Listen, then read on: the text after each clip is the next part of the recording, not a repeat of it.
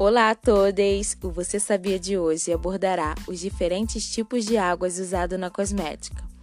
Uma série com quatro episódios que irá enriquecer ainda mais seu poder de venda e como consumidor. E para começar, vamos falar sobre a água termal. Você sabia que a água termal tem origem de estações termais francesas e é uma água mais mineralizada que a água comum? Super indicada para acalmar a pele sensível e hidratar. E pode ser utilizada também para tratamento de dermatite atópica e psoríase, porque tem ação anti-inflamatória. O produto ajuda a repor sais minerais perdidos durante o dia e é recomendado para o rosto, corpo e cabelo. Tá curioso para saber mais das outras águas? Então pula para o próximo episódio. Vem comigo. Você sabia?